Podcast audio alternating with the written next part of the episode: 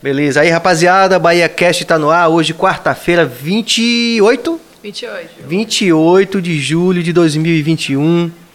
Em nome de toda a equipe aqui, eu mando um salve especial para todas as pessoas que estão vendo e ouvindo a gente.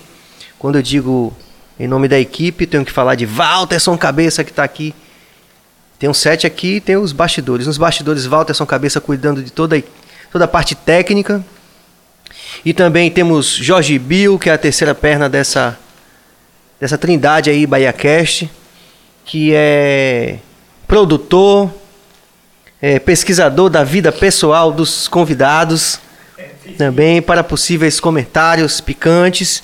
E também, como tem na pauta do condomínio, aquela última cláusula e o que ocorrer. Então, aqui no BaiaCast, quem faz também a parte e o que ocorrer é Jorge Bill. Então, em nome da equipe, eu queria agradecer a presença dessa grande figura, cantora, compositora, que foi maior gentil, maior gente boa de aceitar o nosso convite de fazer o Bahia Cast nessa quarta.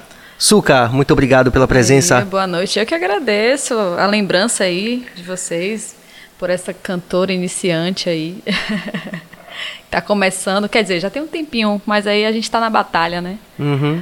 Mas obrigada a vocês aí pelo convite. Tamo junto. Massa. Eu queria contar, assim, queria que você contasse, na verdade, mais bem dizendo, que você contasse um pouquinho que a gente está se conhecendo pessoalmente agora. Sim, né? sim. É, queria que você contasse algo que me chamou a atenção logo de cara quando eu fui olhar seu perfil, fui conhecer sim, um pouquinho pela mais. Minha bagunça. É. que você é do estado do Pará. Sim, sou paraense. Muita e gente veio para Bahia. sabe. Conta aí pra gente para começar isso aí. Rap- Então, isso aí é, é história mesmo. É, senta lá, né, que vai vir história. É, a gente tem é, tempo. É, tem tempo, vamos nessa. É, então, eu vim pra cá, pra Salvador, com 12 anos de idade, acho que no- em 2000, né? Aí eu já vou acusar a minha idade mesmo, mas Uhum. tudo certo. E assim, porque meu pai era militar e tal, e aí a gente acabou saindo do Pará e vindo morar aqui em Salvador, né? Hum, Você chegou com 12 anos? Foi, 12 anos. Hum. E na verdade, assim, é, eu sempre olhei para a Bahia de uma forma diferente, né? O paraense ele é muito ligado à, à, à, à própria cultura dele, que é muito forte, mas a gente tem uma conexão muito boa com a Bahia também, assim, os artistas que vão lá, os shows são sempre muito lotados. E assim, a gente eu sempre tive essa conexão com a Bahia mesmo, assim. E do- da minha família, assim, próxima, pai, mãe, irmão, eu era que tinha vontade, eu sabia que em algum momento eu vinha para Salvador. Isso era, é, era uma coisa assim, tipo, parece coisa de outras vidas mesmo. E aí, é, quando eu vim para Salvador, eu lembro muito bem da época que eu primeira vez que eu pisei assim no Pelourinho. É, e tava tocando o Olodum, passando, né? O, o Olodum. E aí, realmente, aquilo ali mexeu muito comigo, assim. sin- Sinceramente, assim. Eu me arrepiei e é, é muito forte, assim, isso. E ali eu falei, cara, eu tô no lugar certo. E eu sou, tipo, eu sou eu sou a bandeira de Salvador, assim. Eu, eu amo Salvador, assim. É, é alma mesmo, é uma coisa de, de alma mesmo.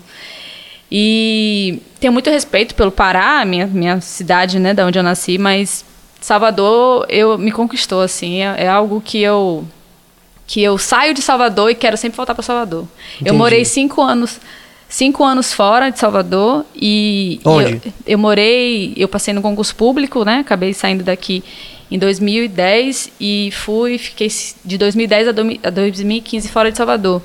E desde que eu saí, eu sempre busquei voltar para Salvador. E entre os amigos do trabalho, era, um- era, era até engraçado. Eles, velho, só, só sabem ir para Salvador. Mas você ficou onde esses cinco anos? Você fiquei, rodou? eu fiquei, eu fui para Macapá. Hum, Macapá. Morei em Brasília, morei em Macapá.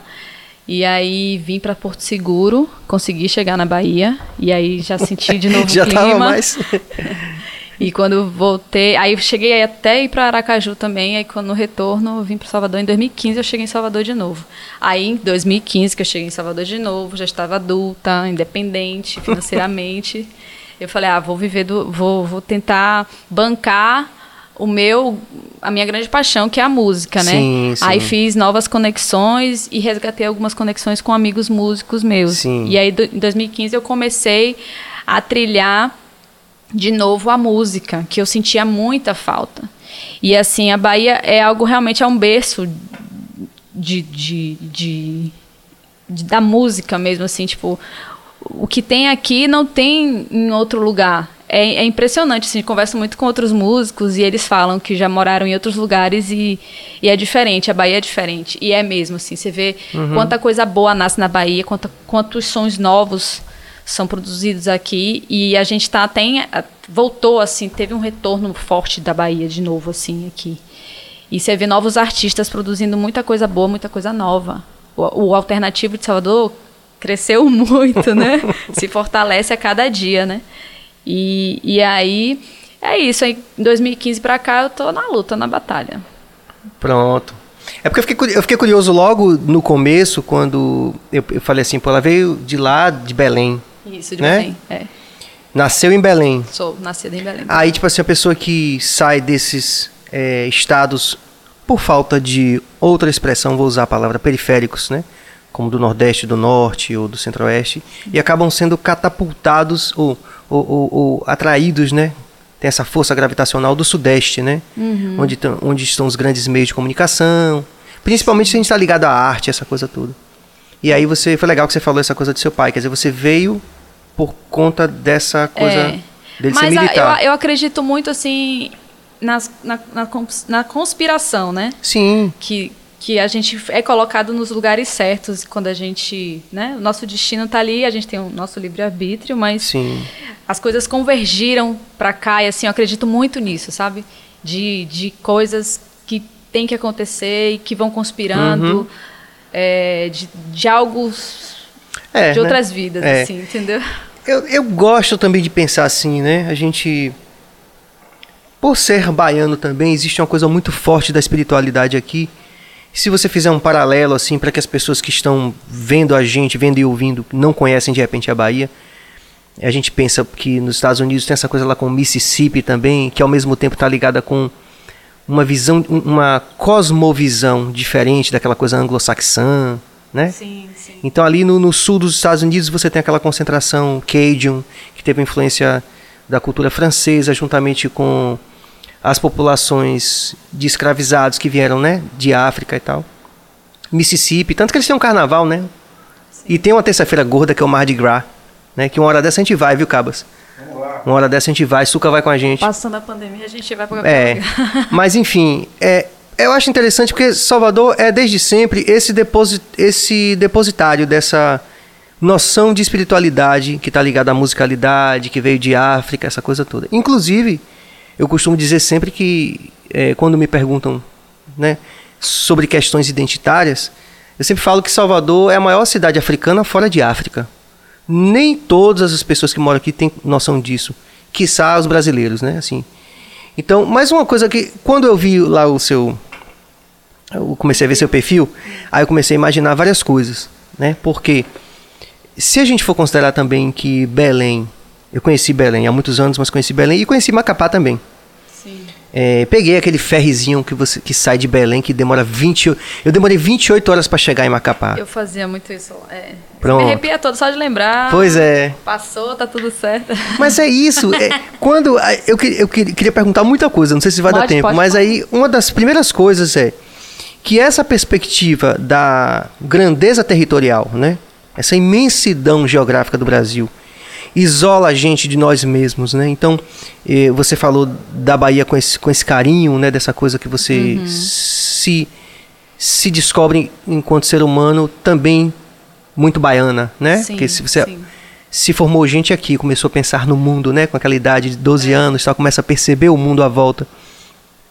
Mas uma coisa que, que me chama a atenção é que, eu, por acaso, eu também conheço alguma coisa da cultura do Pará. E também é uma cultura muito pujante, Sim. né? Dona Onete.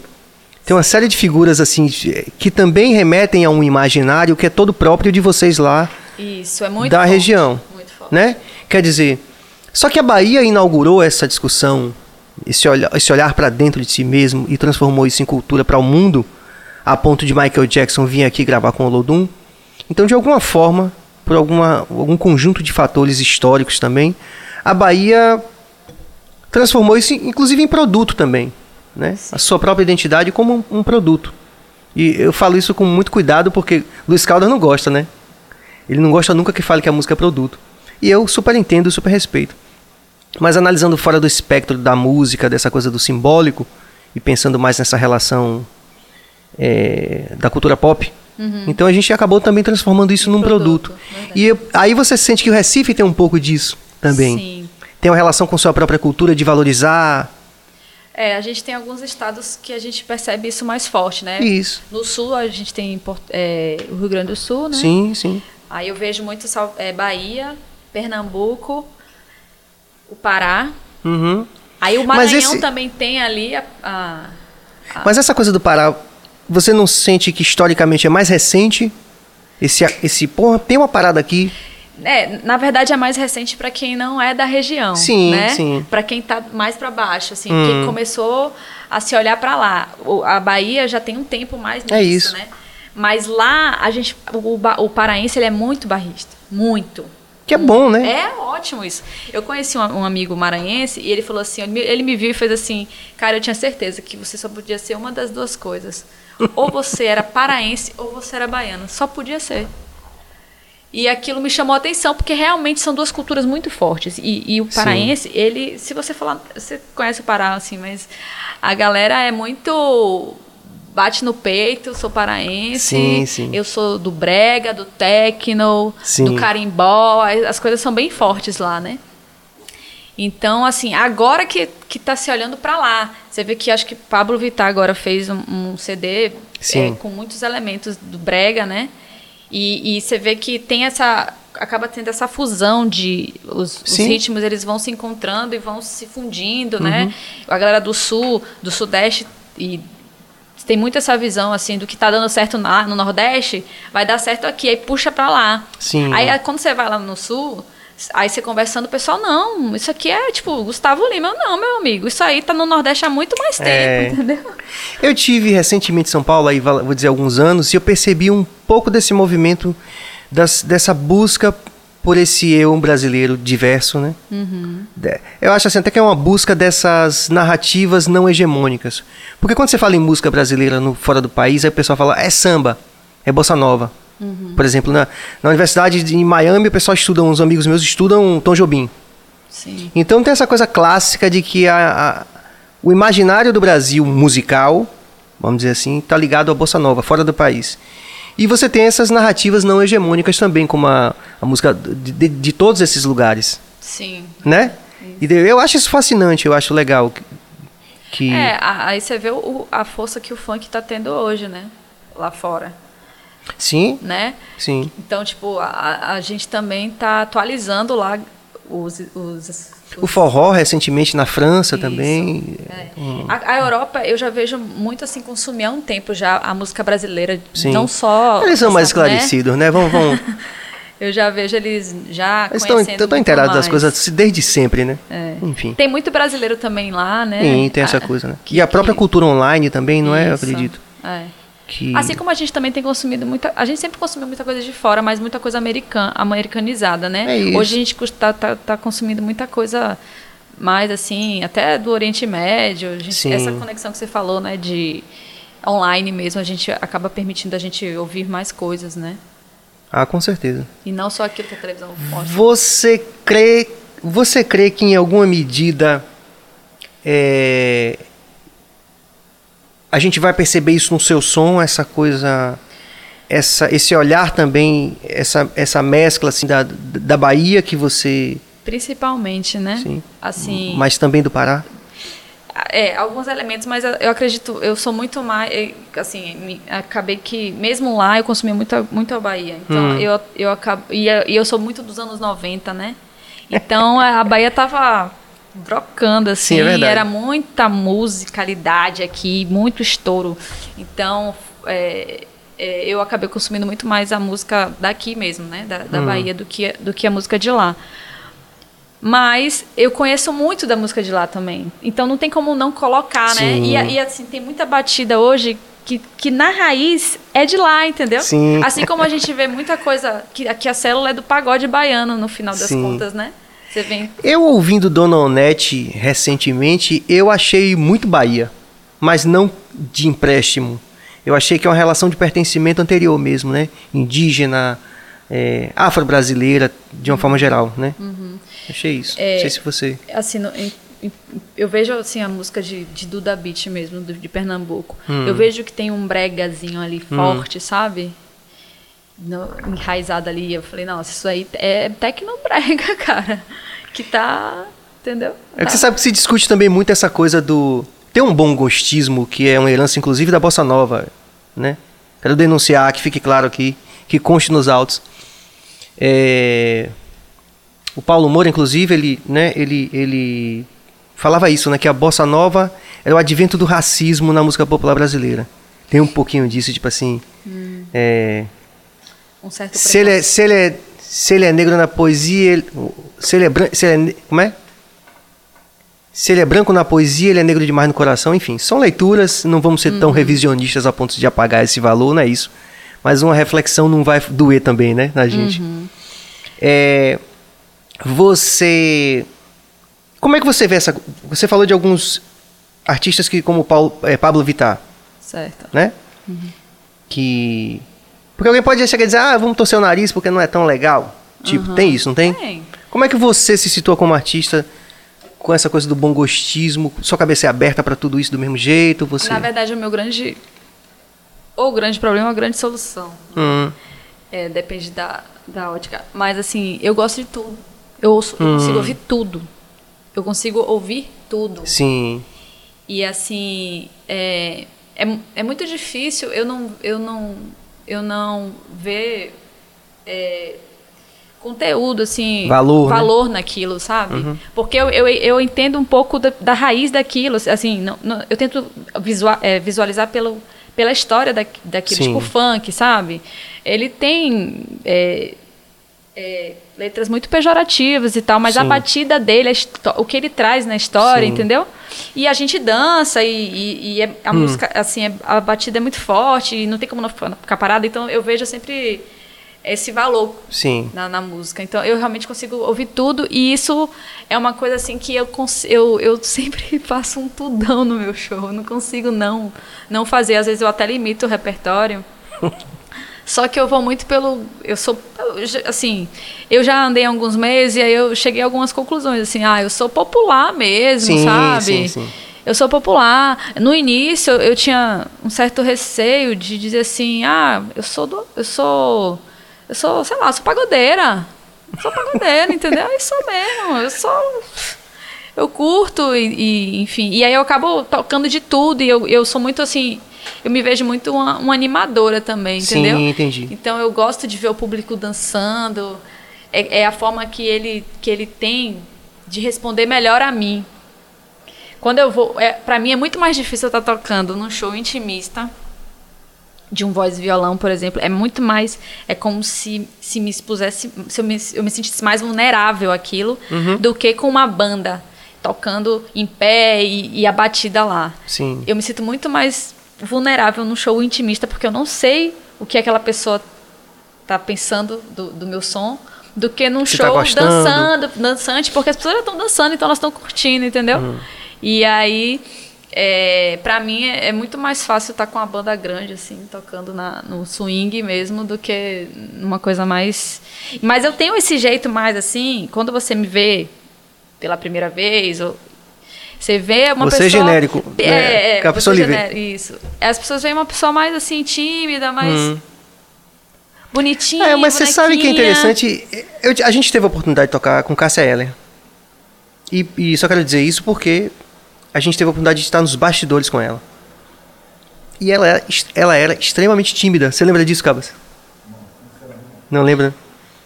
Porque a gente vai ter várias é, intervenções aqui da nossa equipe de produção que são também estetas e. e né? Daqui a pouco aparece alguma coisa, aí alguém lembra alguma É, coisa né? interessante. Inclusive, pra rapaziada que tá acompanhando a gente, é, vamos aos, aos reclames aqui. É, mandar um salve pra rapaziada do Sampaio Sabores, que vai mandar um rango pra gente daqui a pouco. E esse apoio é super importante e a gente agradece. A rapaziada da Carpon também, que é, eu tô bem trajado de Carpon, não tô não, galera, tô. Eu gosto desse negócio. E além de ter uma energia super massa, uma rapaziada que super acredita e que tá colada com a gente aí desde o começo. E pra rapaziada que tá vendo, se inscrevam no canal, deem like também, vocês podem perguntar. O like ajuda, porque o o o algoritmo, né? O algoritmo é tipo uma espécie de mestre dos magos, né? Se a gente acreditar naquela teoria da conspiração de que o mestre dos magos é o o, o vingador, né? Então, muita gente vê o algoritmo de forma perversa, né, Suca? Pô, o algoritmo. Eu tá não entendo o algoritmo do, do Instagram. mas ninguém entende, né? Mas assim, até a gente entender, E já vai mudar do Instagram, já vai mudar. mas se vocês derem um like, o algoritmo ajuda a gostar da gente, entendeu? Ele começa a gostar da gente também, por influência de vocês. Então dê um like, se inscrevam no canal, compartilhem. Essa perspectiva é uma perspectiva que eu acho que é única do BahiaCast. Vou me ousar, vou me jactar em dizer isso, porque eu acho que a gente tem aqui realmente uma bancada que pode oferecer esse tipo de reflexão fantástica que a gente está tendo com o Suca hoje aqui, a respeito dessa coisa identitária, né?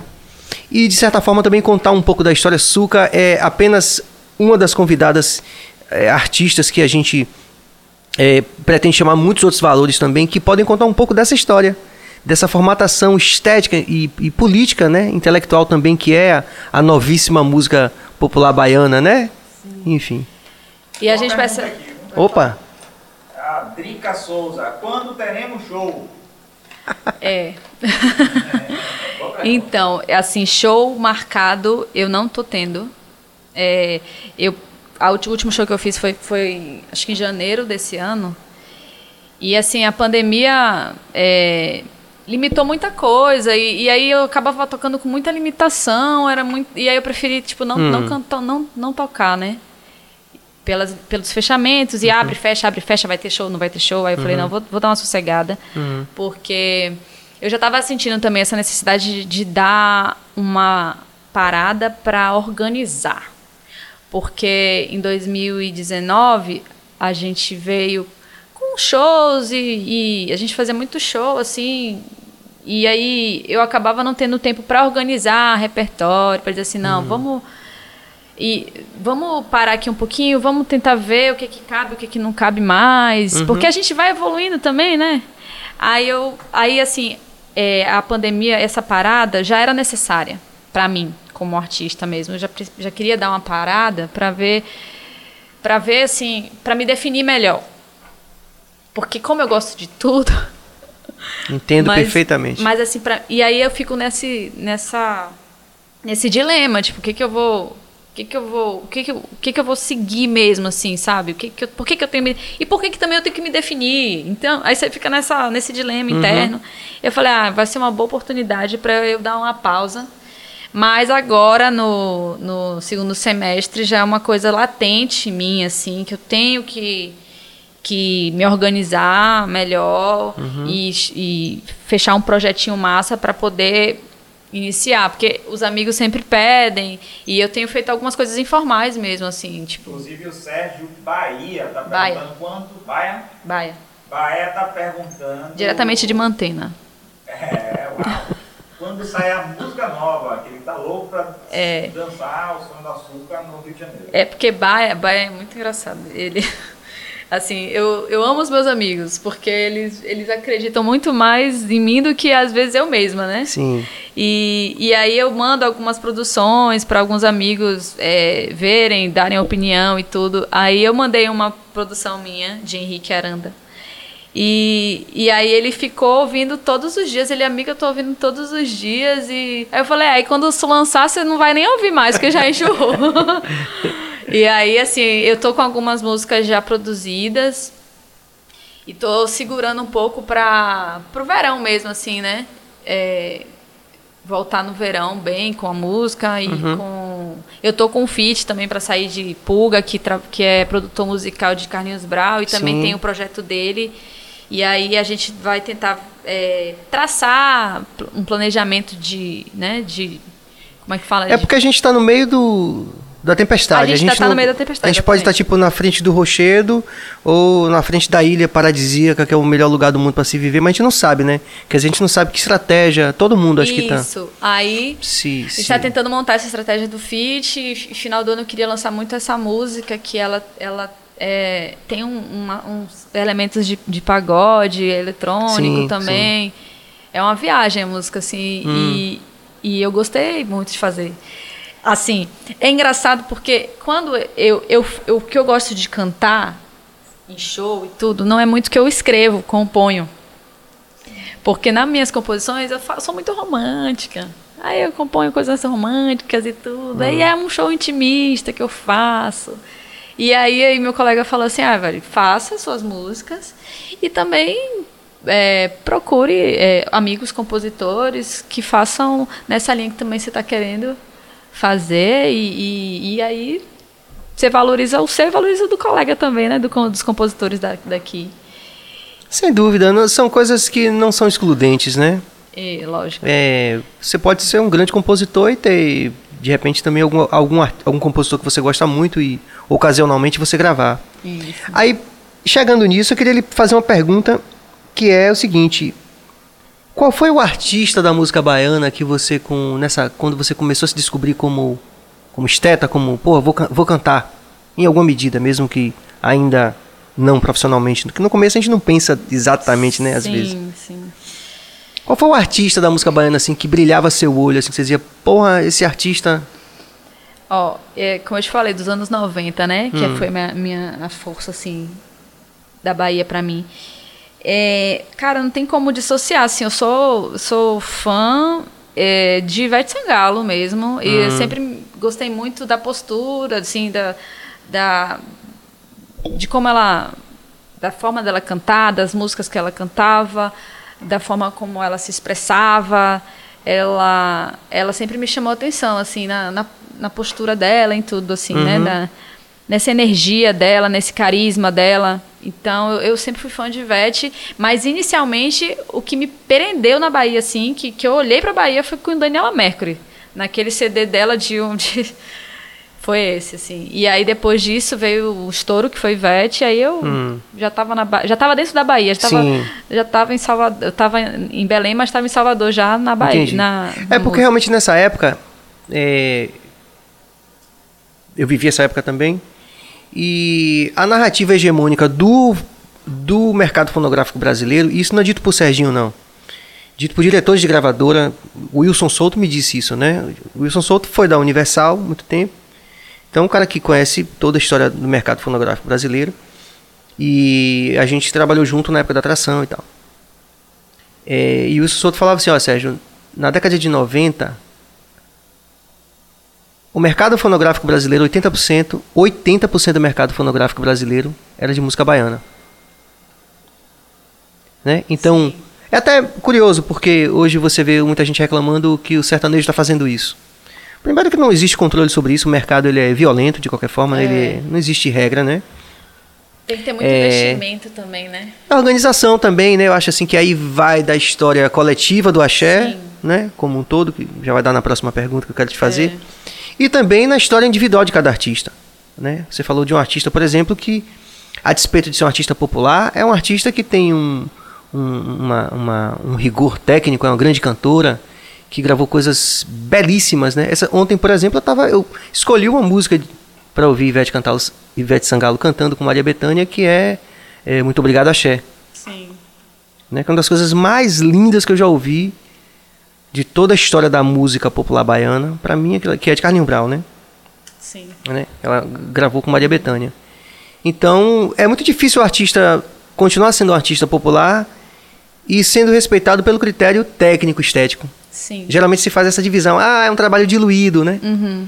Então, o Wilson Souto me falou isso na década de, no- de sobre a década de 90, que a narrativa hegemônica do mercado fonográfico brasileiro era era o axé.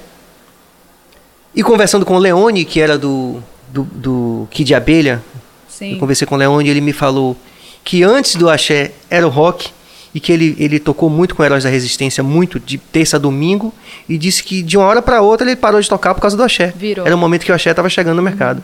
Então hoje mu- muita, muita gente do axé e do resto do mercado fonográfico reclama do sertanejo dizendo que é uma narrativa hegemônica. Ah, mas a gente está aqui na beira da praia, não sei o que e tal. E como é que você... Como é que você, você acha que o axé chegou onde chegou de perder essa, esse poder no mercado? Toda aquela conquista, né? Por quê? Na sua. Como fã e como artista. Então, eu como fã e como artista também, eu acho que realmente não teve essa ajuda, essa um ajudando o outro, esses feats, esse eu tô lá em cima, eu vou puxar você também junto comigo. Era tipo assim, eu tô lá em cima e eu boto o pé para você não subir. Hum. Eu, eu, vi, eu, eu vi, eu, eu percebia isso Uhum. e eu, e eu e assim, es- estudando o, o axé, vendo agora reportagens e enfim, eu, perce, eu, eu vi realmente que, que rolava isso, rolava muita Sim. treta, rolava tipo empresário pagando rádio pro outro artista não tocar. Não tocar. E assim, isso pra mim era uma, tipo assim, ah, é coisa da oposição, mas não era, acontecia mesmo, entende? Na época a gente via, a gente via é, Márcia Freire, o que- aconteceu com ela, sabe? E e assim, cara, aí você vê, né? Aí um querem derrubar o outro, acaba que perde a força. E aí você vê a diferença do sertanejo nesse aspecto. Sim. Existe uma inteligência maior, assim, de um Empresarial. empresarial, né? Aparentemente sim. né? Aparente- é. Que aí você, Concordo. quando você vê uma, uma promessa, você pega aquela, aquele cara, você tem um olhar também de ganhar dinheiro em cima do cara, mas ao mesmo tempo você vai botar ele lá em cima. Existe uma troca, né? Sim. E aí, aí você vê esse movimento, tipo, eu tô aqui em cima, eu vou pegar você também pra, pra, pra gerar mais dinheiro, pra gerar, pra fortalecer. organizar o é, baba, né? Exatamente. Como a gente fala aqui na Bahia, organizar E- o baba. Mas você vê isso muito assim, eu percebi, né? Hum. Na pandemia, por exemplo. Na pandemia, ia ter o Vila Mix. Só que o Vila Mix não aconteceu. Aí o que, que eles fizeram? Eles fizeram uma live e fizeram um- um- uma grade de dias com os artistas, todos. Segunda, terça. O que seria o Vila Mix? Foi, foi o Vila Mix de, na Em live. Em live. Uhum. E tinha uma grade de artistas. O que, que foi feito no Carnaval de Salvador? O que, que foi feito no Carnaval de Salvador? Teve uma grade, a prefeitura fez uma grade de artistas. É, o governo do estado, que, que são. E os patrocinadores do Carnaval de Salvador fizeram alguma coisa na- no Carnaval de Salvador, em live? Eu vi, eu vi artistas, cada um fazendo o seu. Artistas grandes que puderam fazer. Mas os artistas pequenos tinham patrocínio para fazer isso. O que, que poderia ter sido feito? Uma gra um carnaval todo em live e grades. E nas grades teriam artistas grandes encabeçando as chaves e artistas pequenos que não, que não têm a grana para produzir uma live. Mas o que eu vi foi tipo, cada um fez o seu. Cada um ganhou, cada um fez o seu. Como, como sempre foi o axé. E isso, assim, e aí, você percebe assim, pô, velho, ainda não, ainda não aprenderam, entendeu? É. Não tem essa Eu cultura. sinto assim que não tem essa percepção de que sem renovação todo movimento pode fatalmente irá morrer, né? Você vê é, fora os, os grandes medalhões, né? É, que eu tenho uma relação inclusive cordial com 99% deles. Falo isso com toda clareza de pensamento assim, sem sem rasgar seda, que você sabe que a gente não pode rasgar seda, depois falta seda, a gente tá procurando uma seda, né? a gente não rasga seda, não é isso, não é, não é exatamente isso. Mas enfim, é, falta essa percepção de que sem sem renovação acontece o que aconteceu. Você acha também uma- mais um pouquinho mais picante em relação a isso? Você sabe que o podcast tem que ter um pouquinho de pimenta, né? Ainda Mas aí não- você diz, você diz. Se seu coração pedir, você fala. Senão você fala assim, pula essa. Você acha que o, a música, a novíssima música popular baiana, de alguma forma também, junto com esses fatores, eu não estou eliminando esses fatores, eu concordo com você. Mas você acha que um grande fator não foi um certo esvaziamento intelectual da produção estética da, do axé? Você acha que rolou isso? Rolou. Por exemplo, quando eu via Netinho É. Na década de Eu achei 90? diferente. É. Porra! Aí o pessoal diz, ah, Sérgio, você é saudosista, você, ah, já, você já é old timer, né? você já é veterano e tal. Cringe, cringe. É, cringe. Não, porque eu acho que vai rolar já o pós-cringe, né? Porque cringe seria você, que viu a tá. década de 90 e curtiu a década de 90. Eu já sou mais pós-cringe, né? Tipo assim, já mais ainda, mais um grau, né? Enfim, mas você acha que rolou esse esvaziamento intelectual da produção estética da, do axé? Eu acho que ficou um pouco repetitivo. Mais do mesmo. Sim. Entende? Tanto que o que está batendo forte na Bahia agora é essa nova, esses novos sons, essa mistura.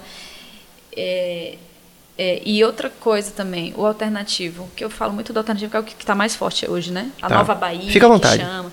É, você vê que eles têm, eles são mais unidos. Ele tem mais essa essa Acho que o alternativo sempre foi muito unido, assim, né?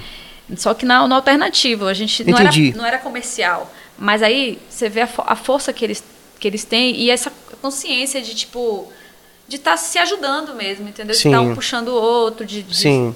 Você começa a ver isso. E, e Digam, digam nomes assim da Bahia que você acha que pensam assim hoje. Desses que são emergentes. Pronto. Alternativo. ah, Tinha um bloco aqui chamado Simpatia Quase Amor. Vou dizer assim, alternativo quase mercado. Quem seriam esses artistas? que eu Pode falar sem. forte, assim, é, agora é o Afrocidade, é, Sim. Baiana System, que deu, um- que deu um start maior, assim, levou para o... Essa coisa do Bahia Bass e tal. Isso. E vejo é, a Lué de Luna, assim, que são nomes, para mim, que são nomes muito fortes na Bahia Uhum. hoje, né? É, você vê até os Gilsons, que, que acho que é uma coisa mais ali do, de São Paulo, mas eles têm essa, essa raiz baiana total, né? Uhum. Com, de Gilberto Gil, enfim. Então eu vejo essa galera, assim, é, Baiana System, Afrocidade, Lué de Luna, tem a Nessa também, tem a pa- parte do, do, do pagode eletrônico, que é o Atocha, também que tá forte. Que tá bem. É isso, eles se tornaram pops, né? Se você for olhar assim, eles são. São tendências São- com, com fortes é, prospectos de mercado, né? Exato. Que é o, que, o pop que eu tô me, me referindo. Não, e eu falo isso, não é um juízo de valor, não. São só querendo identificar exatamente o que é do que, é que a gente está falando. Mas continue. Sim. Você é muito inteligente, hein, Sérgio.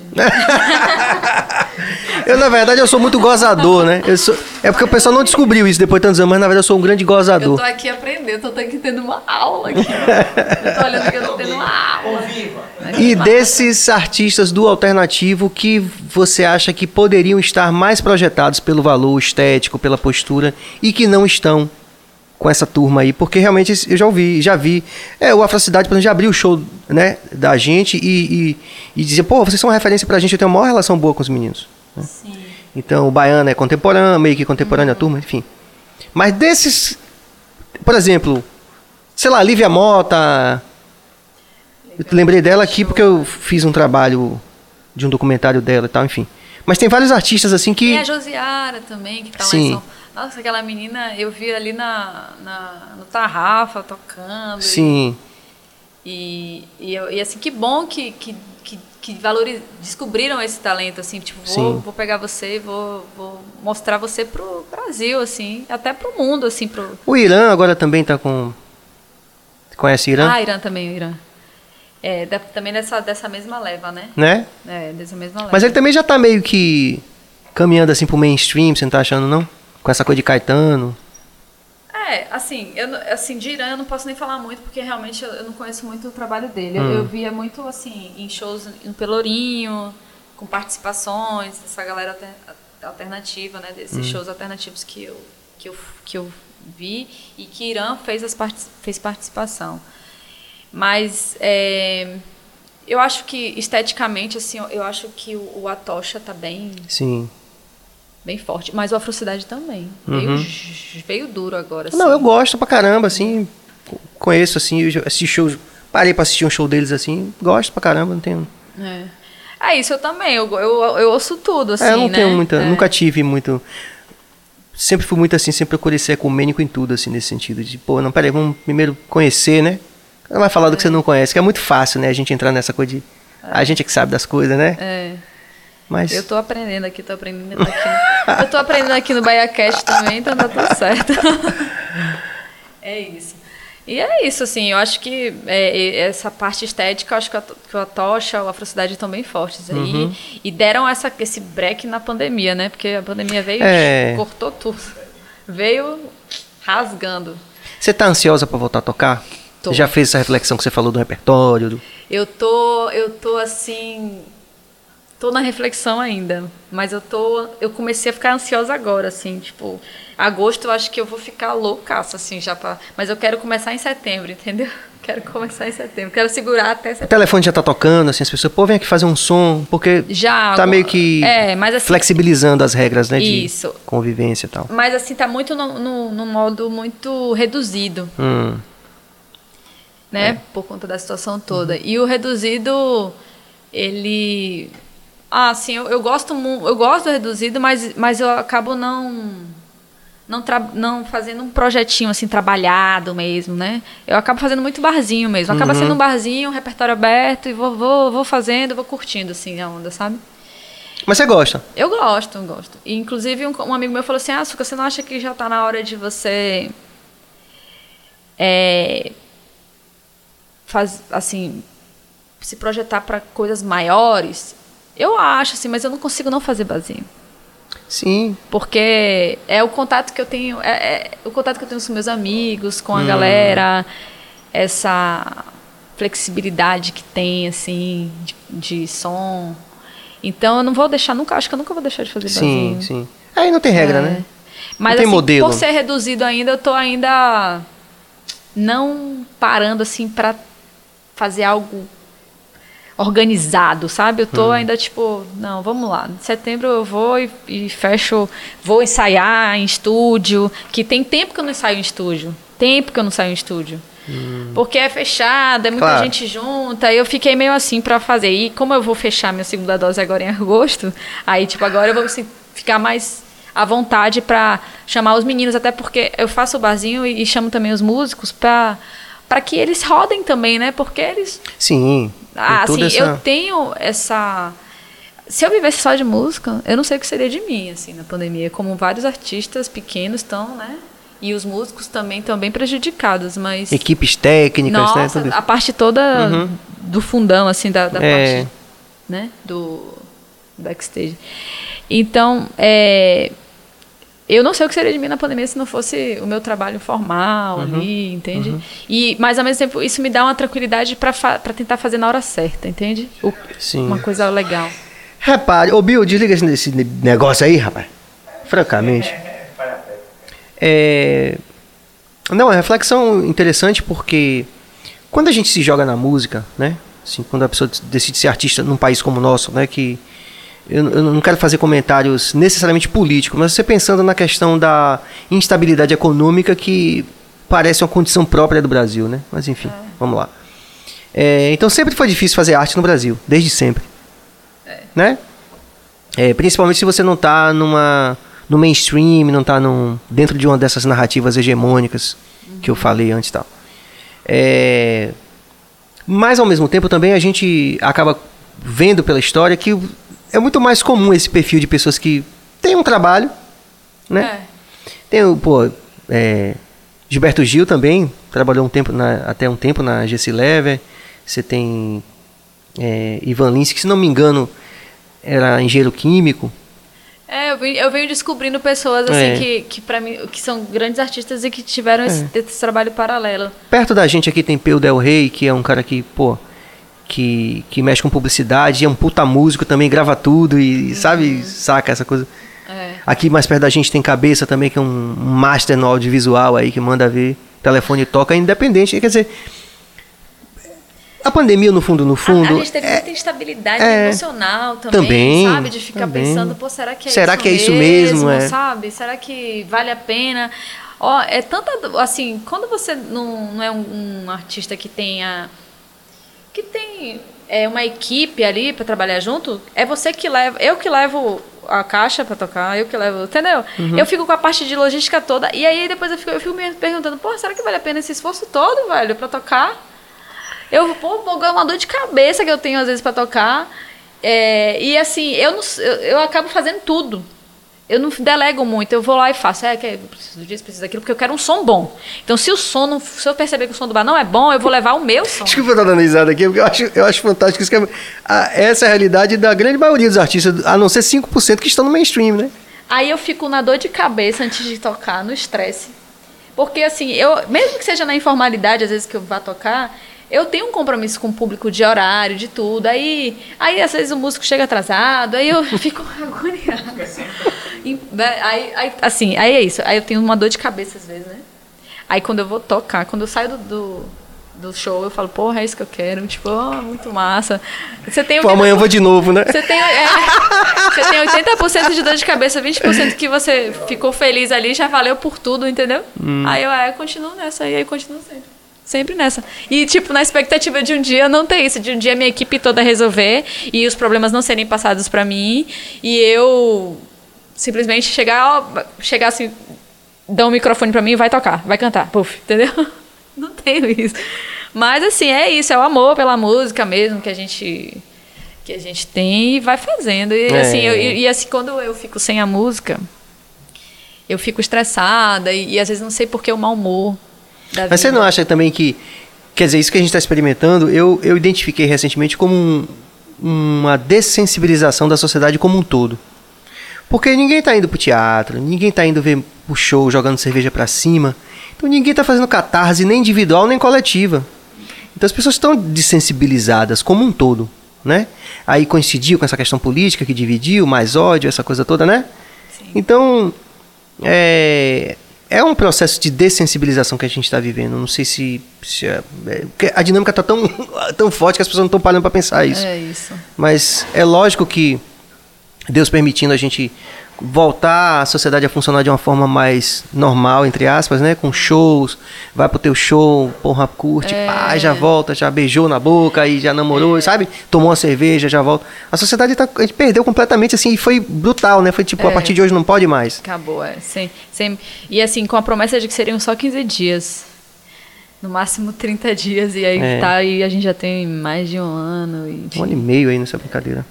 Considerações, cabeça? Quiser fazer alguma intervenção? Bill? Bill nos oferece uma lata de Stella Artois. Ah, não, é não, é que eu tenho a luz aqui, não é essa não que eu falei, pronto. Já gravou? Vamos lá. É... Não, não quero não, não quero não. Não, obrigada. As minhas orgias gastronômicas e de bebidas, eu tô procurando concentrar só no final de semana mesmo, porque senão o bicho pega. O fato de você ser artista, de estar nessa vida boêmia, que não ajuda, né? É, não ajuda. Você, você consegue ter essa disciplina mesmo quando você está tocando, digamos, quinta, sexta, sábado Sim. e domingo? Você consegue, tipo assim, ah, eu só vou tomar uma cerveja no Sim, final de eu semana? sou muito educadinha, assim, É? de, de, de beber. Você, você beber- teve uma formação fora da música? Tenho uma, eu sou bio, eu sou formada em biologia. Sim. Eu não, eu não digo que eu sou bióloga porque eu nunca pratiquei a biologia. Uhum. Eu só estagiei na área de virologia e tal. Fiz, Ah. fiz ciências biológicas na UFBA. Sim. E, mas assim, eu não, eu, eu não consigo me intitular porque eu não trabalho, entendeu? Na Uhum. área. Acabei passando em concurso público e fui trabalhar com, com coisas que não tem nada a ver Sim. com a área, né? E aí eu tive. a- E a biologia me mostrou muita coisa da música também. A UFBA, né? Então tem toda uma atmosfera que vai contribuindo.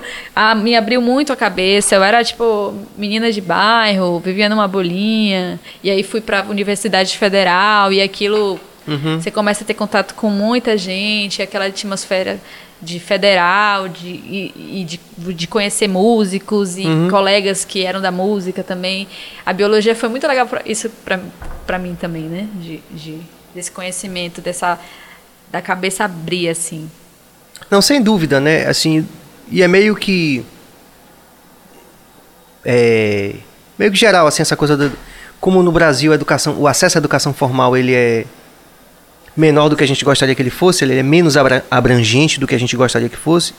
Tem esse corte, né? Então esses artistas que de qualquer forma acabam é, mergulhando nesse universo da educação formal, eles acabam também ao mesmo tempo formatando um tipo de artista que atua de um jeito diferente também, né? Sim. É, e eu- quando eu falo isso, não estou fazendo nenhum juízo de valor necessário, nem para bem nem para mal, né?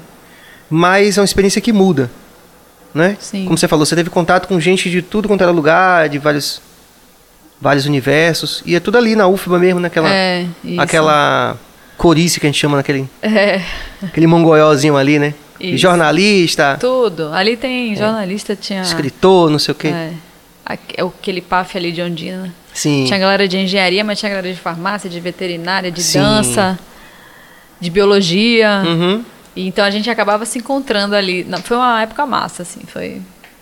E você, tá, você esteve na UFBA de que ano até que ano? Eu entrei na UFBA em 2005, 2005.2 e finalizei em 2010. 2009.2. Aí, em 2010, eu já engatei esse concurso, já fui pra Brasília. Aí, Sim. assim, aí a minha, minha vida mudou de um extremo Radicalmente. outro, entendeu? Eu, tipo, saí de casa, fui, Hum. já me coloquei em Brasília, de lá eu já fui pra Ba- Macapá, de Macapá, já fui pra Porto Seguro depois e fiquei doida, só flutuando assim no Brasil, querendo chegar na Bahia de novo. Porque, É. tipo, agora que eu, tô, que eu tô ganhando meu saláriozinho, que eu vou poder viver de música, que eu Sim. vou poder comprar meu violão, minha bateria. Comprei bateria. A primeira coisa que eu usei no meu salário foi comprar uma bateria lá, na- lá em Macapá. Mas porque você toca bateria? Não, porque eu sempre gostei de percussão, né? Ah. Aí eu, eu comprei bateria, fiz aula de bateria e, e eu levo o jeito, assim, né? Eu acho. Mas aí eu comprei bateria, fiquei lá batucando, eu ficava sábado tendo aula de bateria, dia de semana eu trabalhava e sábado eu tava tocando bateria com o professor. Mas você toca no show, assim, nem que seja uma música? Não, eu, eu acabei é, vindo. Aí quando eu me mudei de Macapá, que aí eu já não tinha mais espaço para colocar bateria para fazer barulho. Hum. Aí a bateria eu acabei guardando e aí acabei depois vendendo, vendendo a bateria, sabe? Mas você toca violão? Toco violão um pouquinho. Desde os 12 anos, desde Macapá. Quando eu morei Mas nessa época de biologia, você já tinha mais ou menos uma ideia, mesmo que não definida, de ser artista? Já tocava? Já, menino, eu assim desde de guria eu falava assim: "Ah, o que que você quer ser quando crescer?" Aí eu: "Ah, não preciso saber o que eu quero, ser, tipo assim, que o que que eu vou me formar. Se eu vou ser cantora mesmo, tá de boa, entendeu? Só que aí bateu lá no ensino médio a, a pressão, tenho que saber o que eu vou querer fazer, o que que eu quero fazer. Só que é isso. Eu sempre gostei de tudo, então até para escolher a, a formação foi difícil, sabe? E aí eu sempre gostava de, de- das eu sempre fui sempre fui uma boa aluna e sempre me dei bem nas, nas matérias. Então aí é pra, até para escolher porque quando você é ruim e bom em uma você provavelmente diz não vou seguir essa área aqui entendeu? Aí eu pensei em, em fazer educação física pensei em fazer engenharia civil pensei em fazer biologia para você ver né? Como foi diferente assim as áreas. E e aí acabei é, a gente tá falando de? Concluindo, você concluiu Concluindo. bio- biologia. Biologia. Já estava tocando no barzinho? Já, já, não, então. Aí é, eu fui, eu cantei no aniversário assim de um amigo meu e aí o, o- um cara que, é- que era empresariava uma banda de forró, de forró, é, me chamou para cantar na banda e foi quando eu tive a minha, minhas primeira, minha primeira experiência com estúdio, de gravação, de, de, de ensaio. E essa banda, assim, eu, eu lembro assim, que era a banda de estúdio, que a gente dificilmente cantava em algum lugar, mas foi uma escola porque me deu noção de. de da- Desse universo desse todo, né? universo, isso. E aí eu, eu assim, eu se acaba ficando muito a banda tinha um dono, né, um empresário, e aí eu acabava ficando muito dependente daquilo ali, de limitada. Aí eu, e eu via como ele gastava dinheiro com aquela banda. Eu falei, se eu tiver que ter uma banda, eu vou ter que ter dinheiro para ter essa banda. Se eu tiver uma. Eu, eu sempre fui muito de, de traçar objetivos, sabe? E, e aí eu falei, não, para eu ter uma banda do meu jeito, que eu gosto, que eu queira, eu, vou, eu não posso depender de ninguém. Eu não posso depender de empresário, não posso depender. É, é, é assim, ainda mais para uma mulher, para um cenário, assim. Cê- cê- cê- assim, a gente sabe, mulher sabe, né? A gente é assediada. Assim, a gente né, vive uma Sim. vida e, e cantoras também no, no meio musical, isso aí é normal, assim, né? Infelizmente. E aí eu, eu se- sempre, eu nunca gostei, eu sempre gostei de ser independente. Eu sempre gostei de, de eu fazer as coisas, de eu não depender de, de homem, de empresário, de, de pessoas que me pudessem me limitar. Eu tenho problema com pessoas que queiram é, ditar o que eu vou fazer. Então eu preciso ser dona do meu próprio nariz. Para ser dona do meu próprio nariz, o que, é que eu tenho que fazer, entendeu? Aí eu, pô, então vou, vou, ter, isso- vou, ter um, vou ter um salário e, esse, e com isso eu vou fazer o que eu quiser. Entendeu? Eu vou fazer o que eu quiser. Aí pronto, e foi aí a ideia de fazer um concurso, de ter uma estabilidade financeira para poder estar fazendo o que eu amo, que é a música. E aí, aí todo um processo, né? Porque, tipo, até para me reconhecer como cantora foi um processo também. Tipo, ah, você faz o quê? Não, eu canto. Mas eu nunca disse assim, ah, eu sou cantora. Aí até que uma, uma amiga minha chegou pra mim e falou, cara, se você não se reconhecer como cantora, ninguém vai te reconhecer como cantora. Aí eu falei, é verdade. E você é cantora, cara, você é cantora. Eu sou cantora. Aí, aí eu comecei a falar assim, eu sou. Isso foi um empoderamento, assim, sabe? Primeira coisa que você vai fazer, Suca, o quê? Você vai colocar no Instagram lá, cantora. Ó, é, parece pipoco isso, mas é muita coisa, sabe? Quando você começa a se ver. E, e aí você vai aprendendo, evoluindo, assim, nesse, nesse sentido de- do reconhecimento, do autoconhecimento. Então ali eu já tinha o meu dinheiro faz, pra montar algo que eu quisesse fazer. Com um repertório que eu montasse, entendeu? E, mas aí eu precisaria estudar e ser uma cantora. Aí eu preciso me reconhecer como cantora aí. Pô, então tá. Então eu sou cantora agora. Pô, tem tanta gente aí que. que assim. se diz cantor e que, poxa, eu também tenho meu valor, entendeu? Então é, eu sou cantora mesmo. E sou compositora agora e pronto. E sou mesmo, entendeu? Aí, Lute, que teve aqui, né, com você. No programa piloto. No, no programa Mas ele vai voltar, ele vai voltar.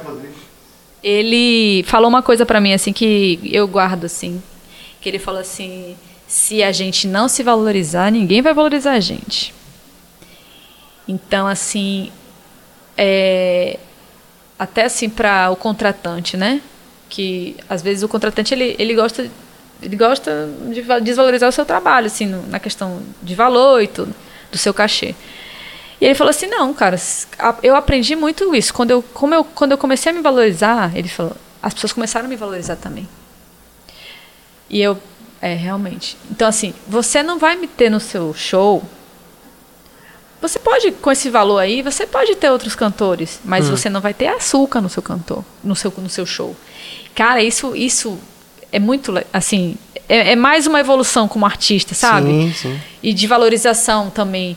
Aí, tá, beleza, você não vai ter, você não quer, assim, meu meu Meu patamar é esse. o, o meu o meu valor é esse. é, eu estudo para isso, eu amo o que eu faço, meu estilo é esse e, e, e se você não quiser esse valor, você pode ter outros artistas, outros outros cantores que vão cantar por esse valor, mas mas você não vai ter açúcar. E, e realmente, assim, e eu me sinto super bem, assim, sabe? Quando eu, eu consigo me valorizar. Pô, porque eu tô na batalha também, né? Então, se a gente não se valorizar, quem... Não, sem dúvida. Na verdade, você falou assim, você... É um, é um nó filosófico básico que a gente tem que resolver. Tá lá no Matrix um pouco essa coisa, né? Tipo assim, você... O cara fala assim, ah, você, você, não, você não sabe se você é escolhido, você, você é ou não é, entendeu? Tipo, uma coisa assim. Não, tô, não tá reproduzido literalmente, mas eu, eu ouvi você falando e eu, eu concordo plenamente, né? É quando você se diz assim, ó, cheguei, vou resolver, sou eu mesmo Exato. né? E eu acho legal porque tem aí um lado que que acho que, que a sociedade como um todo está acordando para isso, né? Nesse sentido de quando o Caetano Veloso fala aquele negócio do macho branco no poder, eu sempre falo para minha filha isso, eu digo, olha filha, os machos brancos no poder estão aterrorizados. Então mesmo. Eles estão simplesmente aterrorizados, porque eles não têm mais controle sobre aquilo que eles tinham. Né? E esse, esse papel, essa, essa esse seu testemunho pessoal, que na verdade eu, eu vejo como algo que é uma mudança de concepção na sociedade, está acontecendo nesse momento, né? E quando você sobe no palco você diz isso, representa isso, isso passa pelo, pelo seu ideário, pelas suas canções, você está replicando essa ideia na cabeça de várias outras pessoas na mesma condição, que às vezes tinham medo de dizer assim, pô, mas eu. Não, eu sou. Sim. E eu vou e eu posso e eu vou fazer. Isso é massa, né? Esse tipo de. Você é compositora. Sim. Você tem. Sua obra, em alguma medida, reflete, reflete essas, esse novo olhar sobre, sobre si mesma e sobre. E, e como. E como. E enquanto mulher, sobre o gênero, o papel do gênero e toda essa discussão que está rolando hoje no mundo, né? Esse embate aí. É, na verdade, assim, é, não como mulher, mas como artista mesmo, porque Sim. Eu tinha minhas composições, mas eu tinha vergonha de mostrar, né? E aí, em um certo momento, eu, eu comecei a mostrar e as pessoas começaram a gostar. E falaram, não, vamos produzir isso aqui, pô. Por que não? Só porque é sua composição? Aí eu, é, vamos fazer. Então, assim, quando eu vi, quando eu vi o trabalho prontinho, aquela música que, pare... que era pequenininha assim na composição, ela fica gigante. Aí eu comecei a ter essa visão maior da, da de uma composição, do Uhum. que ela pode se tornar com uma boa produção, com um bom direcionamento, é, com uma boa batida. Aí eu, pô, que massa. E aí eu comecei a olhar minhas composições e, e tentar prospectá-las na frente, assim, tipo, pô, isso aqui dá bom. Então, assim, as, as produções que eu tenho hoje, elas refletem isso, assim, como também mais um passo da evolução como artista, de, tipo, de se reconhecer Sim. como compositor, artista, né? De, da, que fez aquela canção que está cantando aquela canção e aquela canção se tornou muito maior do que ela era lá no início. Então, por que que eu não posso mostrar para as pessoas ela é, essas composições e elas crescerem, sabe? Então, hoje eu tenho mais coragem de mostrar minhas composições e de vê-las mais na frente, assim, pô, isso aqui dá bom, entendeu? Isso aqui é legal. E aí eu tô com duas músicas no Spotify, e aí já penso em botar a terceira. Aí já tô super empolgada com essa com esse feat com Pulga também, que ele é um produtor massa assim, forte e também tem essa linha percussiva, desse grave, desse eletrônico, e acho que que que é minha onda assim também, sabe? É muito Bahia, assim, eu não consigo dissociar da Bahia. Minhas minha é, a sonoridade assim de percussão, mas eu consigo misturar assim com outros elementos e, e, e curtir e, e achar que massa ficou bom ficou bom essa essa linha mesmo aí que eu quero Sim. seguir entendeu A gente vive desde o sincronicidade, synchronicity, né, do The Police. A gente vive essa perspectiva de que as coisas estão acontecendo ao mesmo tempo. É supervisionado esse, esse, esse álbum deles. E quando você vê, você percebe que a partir daquele momento estava começando a se pensar nisso. Olha, as paradas estão acontecendo ao mesmo tempo. E aí, logo em na sequência, logo, não, não logo na sequência no outro dia, mas historicamente, logo na sequência, a gente tem a inauguração dessa cultura online, né? Onde você falou que todo mundo tem. Hoje você tem acesso, você pode ouvir o que está rolando no Oriente Médio e tal. E é lógico que a mistura vai ser esse signo dessa, dessa geração, desse momento histórico, né? De você realmente perceber todas essas nuances e buscar misturas. E aí você vai ter misturas tipo. que vão ficar. É, papafúrdias, como diz a Alice, né? Estapafúrdias, né? Ela tem dois anos de idade. Aquela menina da internet lá que, que fala as palavras que fala difíceis. super bem ah É. entendi Aí ela usou a expressão papafúrdias. Tem, tem misturas que vão ficar papafúrdias e ficam mesmo. Mas tem aquelas que você fala assim, pô, mas isso aqui ficou na medida certa. E é um exercício, né? Então, e, e eu acho que é interessante essa perspecti- perspectiva do seu trabalho é porque você tem essa possibilidade de ter olhares sobre as narrativas do Brasil, sendo do, do Pará, sendo da Bahia, né? sim Porque, como você falou muito bem, às vezes o cara tá lá mergulhado na, na metrópole, né? E não consegue enxergar que existe um mundo além daquilo ali. Mesmo com toda a cultura online, com tudo que se pode absorver de audiovisual, de conhecimento, de música, de arte, de tudo. Mas fica ali aprisionado. Talvez a gente que venha com esse, com esse um olhar, né? é Toda a sua vivência no, é o que você viveu lá, sendo paraense, sendo baiana, você tem, você tem à sua disposição muitos ingredientes que podem fazer uma mistura legal. É, e assim, me irrita muito. Eu, eu tenho essa irritação já, assim, de. E como eu, como eu fui para Brasília, eu, me, eu acabei convivendo com pessoas do Brasil inteiro lá. E assim, realmente, assim, como a galera do Sudeste, assim, do Sul, vive numa caixinha lá, assim. E, e não sabem é, dessa diversidade que é o Brasil, entende? E eu acho massa porque a galera do, do Nordeste, do Norte, tem uma facilidade muito maior de consumir qualquer coisa, assim. Tudo, assim, do Brasil, sabe? E eles não, eles estão mais fechadinhos no- no- no- na caixinha deles. Normalmente, né? É, isso daí você vê até assim na questão territorial mesmo, de saber o que que. onde é Macapá, sabe? Onde é. Tipo, pra mim isso é tão óbvio, são coisas tão assim, básicas da. E eles não sabem, velho. Porque a gente passou por um curso de formação em Brasília em que, em que a galera, tipo, é, é, numa prova besta, assim, que teve, tipo, perguntando da questão territorial de. De, de, do Acre, assim, do, o pessoal não sabia nem onde era, sabe? Aí eu fico, gente, isso é meio óbvio, né? É, você vê que agora na Globo esse rapaz falou isso do da menina, foi da menina? que falou que o Maranhão era no norte. Como foi? É, tem até um, um negócio do Porto Rolou isso essa semana, assim. de, um, de uma brincadeira aí dos de um vídeo do Da skatista, da, da fadinha. Ah, sim, sim. Rolou essa onda aí. Ah, não vi não. E, e acho legal pra você ver, né? Como o Nordeste continua alimentando o Sudeste, né? É isso. E assim tá sendo.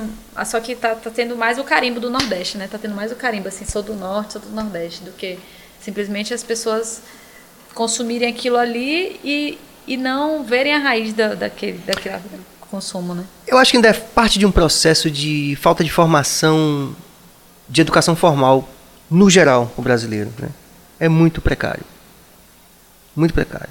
E gera esse tipo de divisão né, preconceituosa Sim. de vários pontos, sobre vários pontos também. Né? Mas tradicionalmente, como você falou, né, existe essa expressão de que o centro financeiro acaba sendo. Ah, porque. Mas não é exatamente isso, né? Não é exatamente isso. Quando você pensa na. Eu costumo dizer isso, a cidade de São Paulo, ela é um, um Brasil, um mini Brasil. Né? É, uma mistura de. Eu morei na Zona né? Leste, então a gente ia no Brás buscar farinha da gente, né, cabeça? Nossa farinha tinha que ir no Brás. Então, São Paulo tem várias São, Paulo, São Paulos e é um retrato meio. um microcosmos do Brasil todo. Né? Mas assim. Mas esse olhar comum um todo, né? esse olhar da diversidade, de entender que o Brasil. É, o Brasil não é só verde anil, amarela, também é cor de rosa e carvão Sim.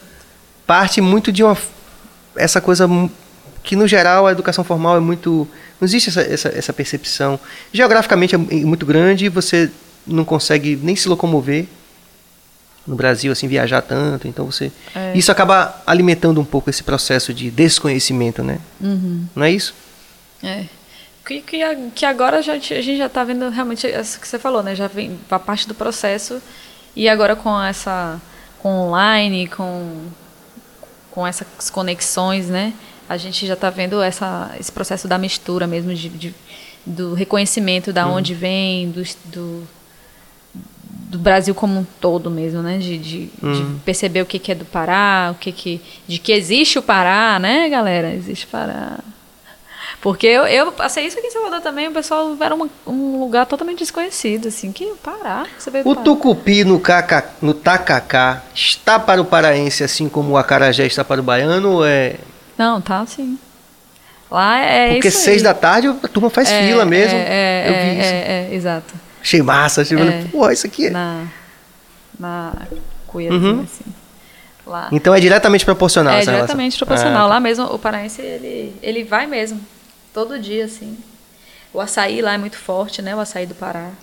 E o açaí é com coisa salgada, né? Tem tudo, eles misturam com tudo, com peixe, com tudo. Lá a sobremesa é açaí. Eu ia no restaurante, comia e tinha lá açaí à vontade, assim, pra você pegar e tomar E desde açaí. sempre, né? Porque É. tem muitos anos que eu fui lá e eu fiz essa viagem de Belém para Macapá e eu percebi isso.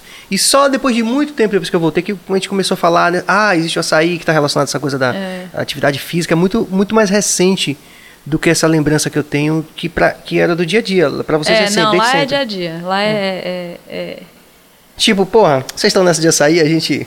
É. Na cabeça, tipo, porra nenhuma aqui a gente já. é, o açaí lá é diferente também, né? dessa- Pergunta?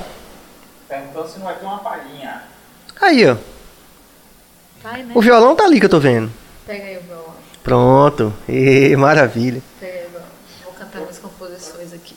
Eu vou identificar quem foi que perguntou aqui, porque a idade bate, Francamente. francamente. Aí eu não. Lembrando a rapaziada que está acompanhando a gente aí, que vocês podem dar like, podem se inscrever no canal e podem também fazer comentários ou perguntas. O like é importante porque ele faz o algoritmo gostar da gente. Então, por favor, se vocês gostaram mesmo de coração, estão curtindo, que eu acredito que estão curtindo. Então, deem like aí. Peçam para a avó, para os irmãos aí, bota no grupo da família para dar like. Posso ir? Vá, se jogue. Esse aqui foi meu primeiro lançamento, tá? No Spotify. É super romântica. Fica à Quando você abre a porta e deixa o sol entrar. No dia em que você se permite, acredite, você chega lá. Então eu vou deixar pra chegar até você. Pra gente poder viver tchurururum, tchurururum. Pra gente poder viver tchurururum, tchurururum.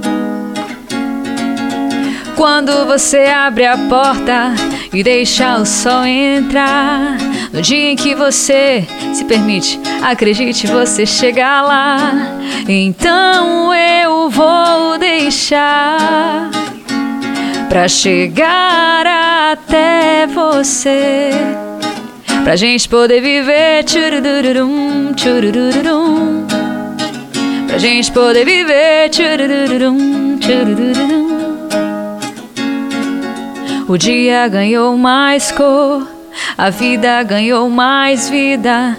No dia em que me abraçou, ali eu soube.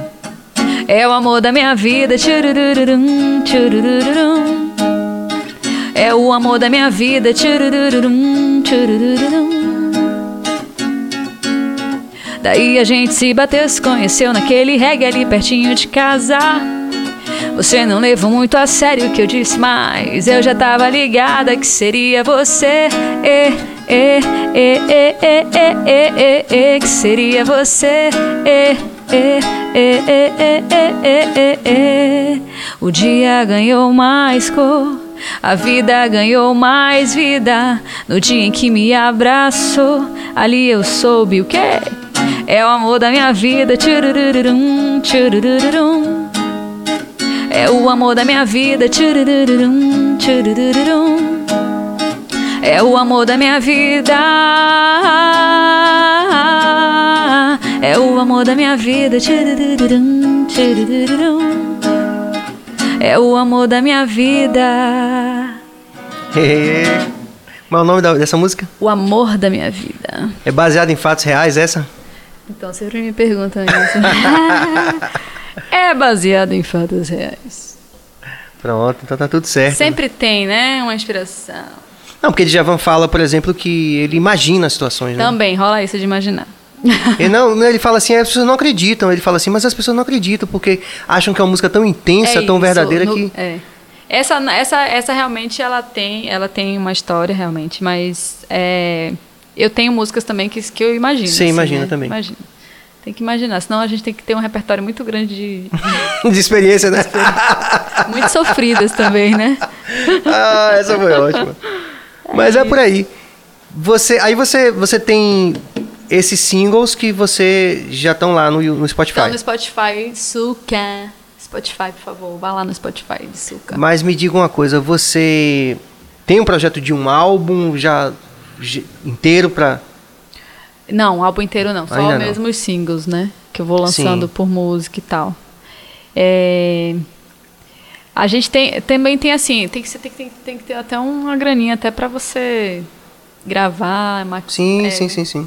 mixar, masterizar, a gente vai fazendo aos poucos, né? Ah, claro. senão- eu fiz um clipe é, de, uma, de uma segunda música, né? Que é mais um axezinho e tal Tá ok, tá samba ok. reggae.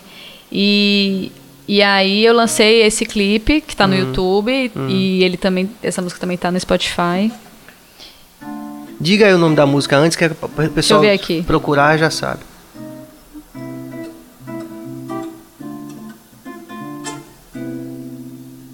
É Balance, Balance não, desculpa, gente. É Bambolê. Tô viajando Bambolê. aqui, ó. Já fui lá pra Sara lá do Portugal. Essa aqui é Bambolê, tá no YouTube, um clipezinho lá, tá na minha, tá no link da minha bio também no, no Instagram. Diga Pode- aí qual é o seu Instagram mesmo. Sucalis com K. Ok. Manda.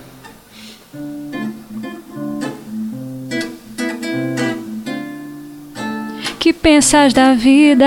Que pensas de mim? Que pensas do outro? Que pensas de nós? Somos como um todo, ninguém está só. Vivendo e aprendendo, errando e crescendo. E diga aí, acredite.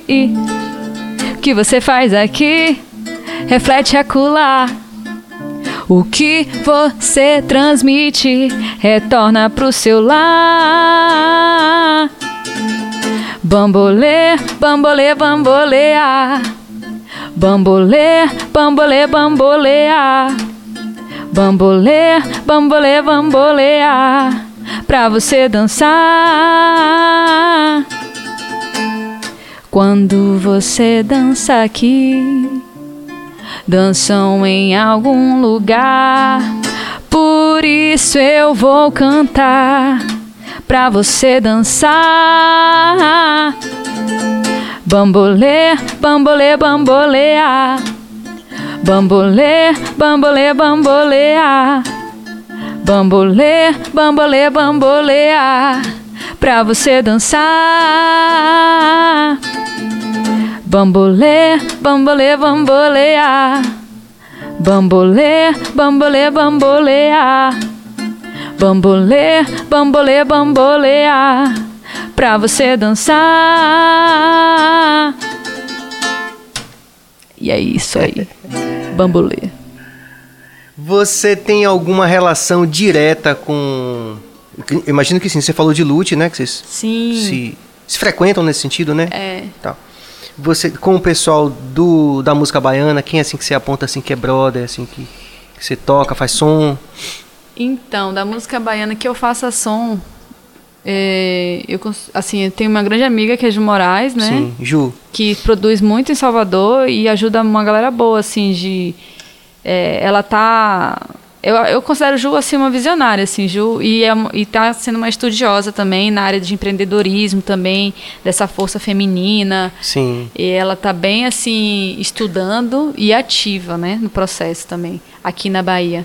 Ela tá agora com o projeto Sambaiana que tá que é um, um- um samba mais raiz assim, que tem Marília Sodré, que é uma grande É, eu violonista. tô acompanhando. Isso.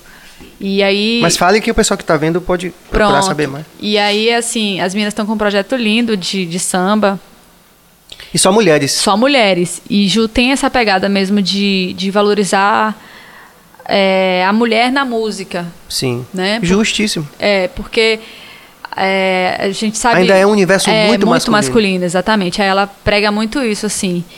Então, de. E, e Ju, ela tem, ela tem tido uma mão muito boa pro, empre, pro empreendedorismo, assim, cultural aqui, de, de fusão, de, de buscar gente nova, de estar ouvindo. O Ju muita coisa nova, assim, e inclusive ela me mostra muita coisa nova, assim, principalmente dessa parte é, de Salvador, assim, que não é tão popular, não tá tão em evidência, mas que já está começando, ela, pô, isso aqui vai dar certo, isso aqui é massa. ó. Então ela, ela, ela tá com a Colaborae também, que é, que é uma empresa né, dela é, ali no Rio Vermelho, e que tem muito isso de, de agregar. De gente nova, de gente boa e botar essa galera para ter oportunidade, acesso, acesso a, um, a um- uma produção boa, a uma gravação legal. Então, isso é muito massa de Ju. De música de, de, de cantoras baianas que eu tenho assim amizade mesmo é Ju. E aí eu, eu conheci através de Ju, é, com todo o respeito, a Margarete, né? A Margarete Menezes, que é muito amiga dela. E, e que é, um, e que é da- do axé, do, do, dessa música baiana muito forte, né? Opa. É, aí tive contato, né? Tive contato uma vez com Ivete, Ivete assim na música mesmo, dela fazer uma participação que foi surreal assim para mim, né? Que como fã. Não, mas ela é massa mesmo. Ela É. tem. É... Pessoal se esquece muito disso, né? E ela é muito assim, né? Ela lembra, ela vai, ela se ela me ver, ela vai saber meu nome. É muito legal isso, não, né? isso é legal. Tipo, E não, eu queria até ob- aproveitar isso, assim, porque nesse momento que a gente está vivendo, como você falou da pandemia, que a gente está sujeito a várias ondas, né, a dúvida, a, muitas vezes a gente fica, né, pô, des- é, desanimado, com a falta de perspectiva de voltar a tocar, de voltar a atuar. E o artista passou a se comunicar com o público exclusivamente pelas redes sociais, né? E por conta dessa dessensibilização, eu, tô sentindo, eu sinto uma grande violência, né? Aí eu, eu, eu sinto assim em relação a Ivete isso, assim, que além do, da grande artista que ela é, o pessoal esquece muitas vezes assim, como ela é uma pessoa generosa. Uhum. Entendeu? Assim, de, porra, velho, com muita gente, sabe, velho, que, que ela super dá força, assim. Uhum. É, desverticalizando, né? Porque ah, o artista é inatingível. Tudo bem, é uma escolha. Não tem nada de errado. Entendeu? Mas assim, eu acho que. Que meio que. É ruim também a gente ficar vendo a rapaziada meio que. Por conta dessas. Ah, grosseiras sim. simplificações aí fica esquecendo a, da nossa Ivete, entende o que eu quero dizer? Sim, entendo. Olha que eu nunca cantei com Ivete, eu nunca cantei. com- A gente participou do, do projeto de Irmã Dulce, mas a gente estava em dias diferentes no estúdio. Do Val recebeu a gente lá Sim. e não foi, não foi no mesmo dia. Eu tava com o Dão, acho que eu fui com o Dão nesse dia, Dão, aí tava do Val, enfim. Lazo, acho, se não me engano. E Norberto do Cangaia. E mas ela tá, porra, sabe, Sim. projeto massa ali, todo mundo se Sim. a pessoa esquece dessa, eu- enfim, Sim. só um comentário assim que um desabafo É pessoal. porque todo mundo hoje está sendo juiz, né? Na rede social. É. Todo, ninguém erra, não. Todo mundo é, É. juiz. Época do cancelamento. É, você não pode falar nada. Eu ainda tenho essa esse, essa abertura de falar porque eu não tenho essa repercussão toda, então eu acabo falando o que eu penso mesmo. Hum. Mas, mas, cara, é muito chato isso também de ficar sempre levando para um, um, um extremo. Eu entendo algumas coisas que eu acho que realmente a gente tem que se posicionar, que chega um ponto que não tem como não se posicionar, né? Aliás, é, aconteceu essa semana com você, não foi? É, mas assim, é isso. Tipo, é que a gente já não tem mais mu- muito, muita paciência para determinadas situações que a gente passa hoje num, num período. Em 2022, ainda tá ouvindo coisa boba sobre corpo de- da mulher, sobre restrições. E a mulher meio que tá cansada disso, né? Enfim, de você estar sendo podada, assim.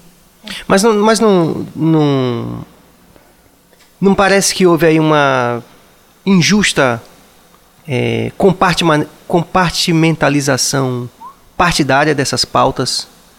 Então, quando a gente fala, por exemplo, de cidadania, é um, cidadania de segunda classe, né? Todos os vetores, né? Todos os vetores e gênero sendo um desses vetores, aí parece que todas essas pautas, quando a gente a gente que fala assim, genérico, né? Quando a pessoa posta alguma coisa, parece que há necessariamente uma implicação ideológica partidária, Ah, sim. quando na verdade um trabalho desse, por exemplo, que Ju está fazendo, quer dizer, ele, transcende, né? Quer dizer, Isso, né? de valorizar a mulher, de- valorizar, é. ou, ou um artista que se posiciona mais para uma dessas questões, né? um desses vetores, né? É. Assim, tem. tem ainda tem, assim, a- os likes que você pode ganhar com. Então, tem gente que também só se posiciona só pra, tipo, ter notoriedade. Não tem nem propriedade pra falar sobre a situação. Por isso que eu tô te falando que, que eu vejo em Ju é, uma pessoa que estuda. Não, com respeito, certeza. Entendeu?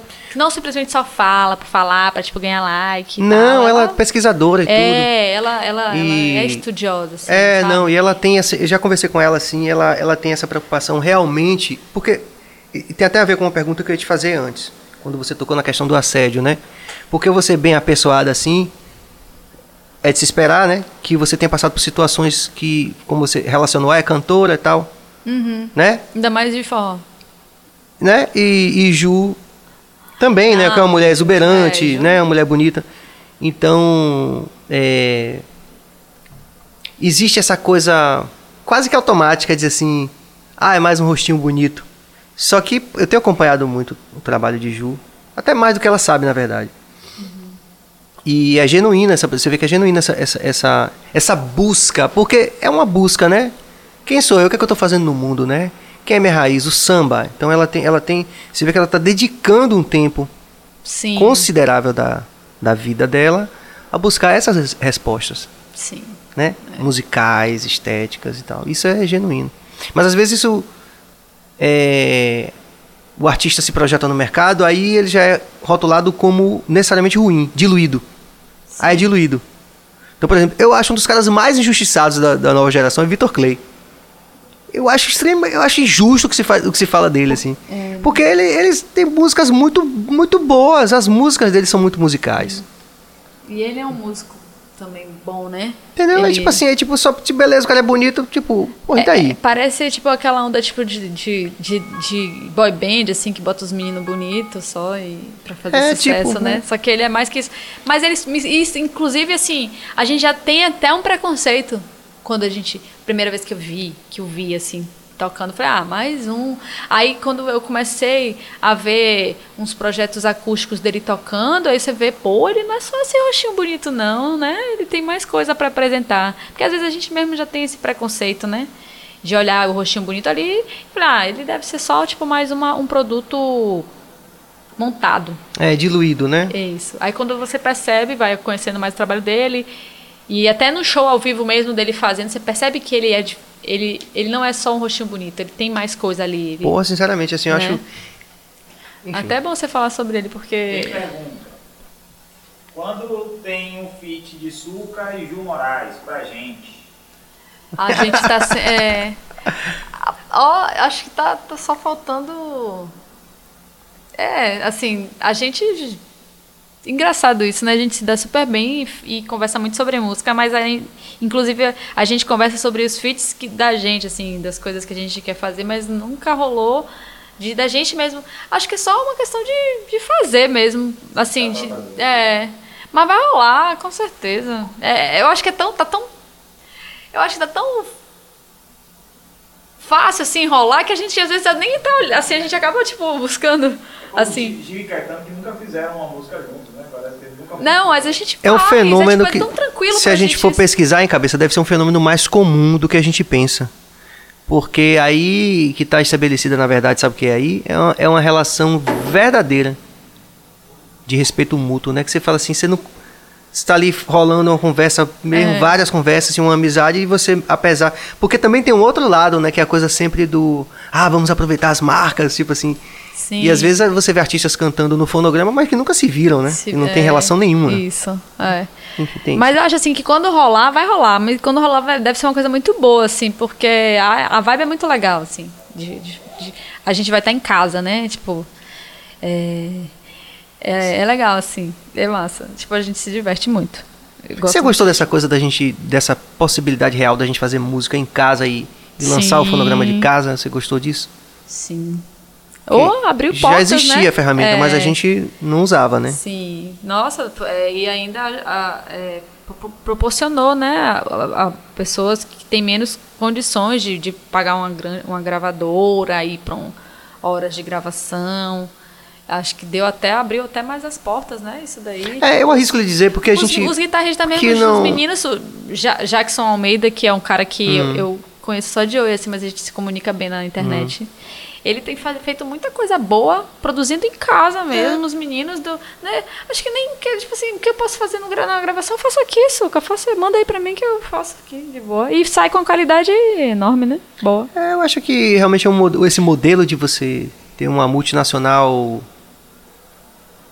e mega estruturas físicas e logísticas para lançar um artista, produzir e lançar um artista, já não é um modelo vigente há muitos anos e a tendência é que seja cada vez menos, na minha avaliação. Você tem talvez cinco artistas no Brasil que tem essa estrutura, o resto É. é bloco do eu sozinho mesmo. E que dá certo. E que É, tem que- dado certo, né? Que Mas supre, tá né? rolando, né, Cabas? Bonito. Cabas, por exemplo, é um grande profissional, né? que Tem vários. Uma produção extensíssima na internet, assim, que. Que faz sucesso, inclusive, mais fora do Brasil do que aqui. E que, sinceramente, Não perde em nada Hum, pra. é. é. que você não tem mais, não tem como você definir, assim. Talvez até para um fetiche, o cara, ah, vamos gravar com aquele amplificador, que aquele microfone que John Lennon usou. Tudo bem, é uma realização pessoal e é massa.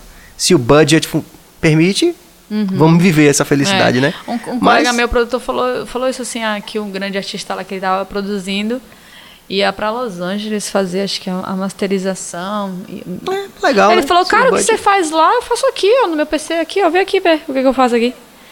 Pra que gastar essa grana lá, fora, se aqui eu faço tudo, pô. E aí ele viu que realmente ali era é, suficiente. Que bom, né? Que aí a gente, pô, o artista sempre gasta uma grana aí. É, eu acho que é uma forma de você democratizar, né, É. o, realmente a produção, não só artística, não, não só musical, né, mas artística de forma geral. Eu, eu tenho acompanhado na pandemia vários artistas que estão produzindo filmes, webséries, é, que de casa, todo mundo, todo mundo na sua casa, espetáculos de dança, É, né? né, estão sendo premiados, inclusive no mundo todo, de dentro de casa, né, então... A gente só não pode perder esse contato, né? Que aí de, de repente a gente vai se isolando tanto. Tem que, sempre tem que ter É. um, um, limitador. Mas acho que se ajusta, né? É. No tempo certo se ajusta quando a pandemia acabar. Naturalmente a gente vai se ajustar a essas. Não, agora, depois, agora final do ano, vai, vai vir um bom de coisa aí. Acho que vai inflacionar tudo aí de, de eventos. Que a galera meio que tá presa em casa, né? Vai saltar os presos tudo. Pra rua. Ou eu vou em barzinho agora, eu tenho que chegar cedo em barzinho, porque tá tudo lotado, velho. A galera tá, tipo, presa, ficou presa e tá, tipo, consumindo, tá na, na fome de A consumir. demanda reprimida, né? Poxa, você vai ver É. aí os shows, tudo. É o que eu o acho. que, vai o que vai estar bombando aí? Por isso que eu vou fazer meu projeto logo aí pra. É, é uma- também tô presa, também quero, eu sou fominha. Eu sou fominha, eu sou fominha. Se não me tirarem do palco, eu não saio, não. Se não reclamarem aí, comigo. Bill? Vai de mais alguma coisa aí? Aqui, deixa eu ver se tem. Tá chovendo, né? Não, é o, é o ar-condicionado. Tem o. Olha aqui, o Valmison Carvalho, aqui direto de Joinville, tá assistindo Opa, que massa. Tem uma mulher chamada Lena Gomes, que é vulgo minha mãe, que também tá assistindo. Dando um abraço aí. E lembrar que amanhã nós teremos Hugo Fetal. Isso. É, Segue, né? É legal falar pra rapaziada também. Sim, é, a- é, que é personal trainer. Que que das vai ter amanhã? E lembrar que, que Suca também é da, da área do, do crossfit, né? É, o CrossFit é minha fome atualmente. O CrossFit ele ele veio pra é, dar uma equilibrada nesses para soltar um pouco essa essa energia, né, que a gente que tá acumulada na pandemia, porque a gente precisa dar uma liberada. Você tá fazendo crossfit há quanto tempo? Eu faço acho que é três anos. Três anos agora. Ah, o crossfit é. Eu tava já cansada de academia e, enfim, já tava indo, tipo, empurrada, assim, pra malhar. E o cross, ele, ele, ele mistura movimentos ginásticos, ele é bem dinâmico. Uhum. E aí eu acabei sendo conquistada por ele mesmo. E, e aí é, é uma, é uma válvula de escape legal, assim, pra mim. Eu, E Rodrigo que faz ali perto, né? Ali no. Perto da gente ali. Rodrigo Ferrari, baterista. Professor de crossfit também. Eu não sei. Você você faz aonde? eu faço na aldeia, Hum, que, fi- que agora tá no Costa Azul. sim. A aldeia tem Ondina e agora tá no Costa Azul. Ó. Ali perto da gente, ali no Timbó, tem. Tem a. Alcateia, né? Tem Eu umas ali, tem, a, tem várias. Tem É. CrossFit CSA, Alcateia, Aldeia. Deixa eu ver Agora é uma mais. perspectiva relativamente nova, né? Do crossfit, assim, você. Sotero. Hã? Não é? É, é bom. É bom. Assim. Mas já tem uma adesão muito, muito É, expressiva. Tem mesmo. O Brasil é um dos países que mais tem boxes de, do- de crossfit. O pessoal ganhou dinheiro aí. É o quê? Questões, questões técnicas rolando ali. Juliana Drummond falando que sou suquete. É, temos, um, tempo, temos um corpo de baile no, nos shows Uau. de, das minhas suquetes, piriguetes. Suquete é massa.